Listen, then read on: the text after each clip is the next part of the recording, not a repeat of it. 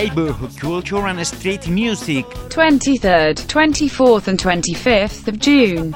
in Ventilla of Madrid. Festival Almenara organized by the free and community radio station Almenara. Self-management and self-organization.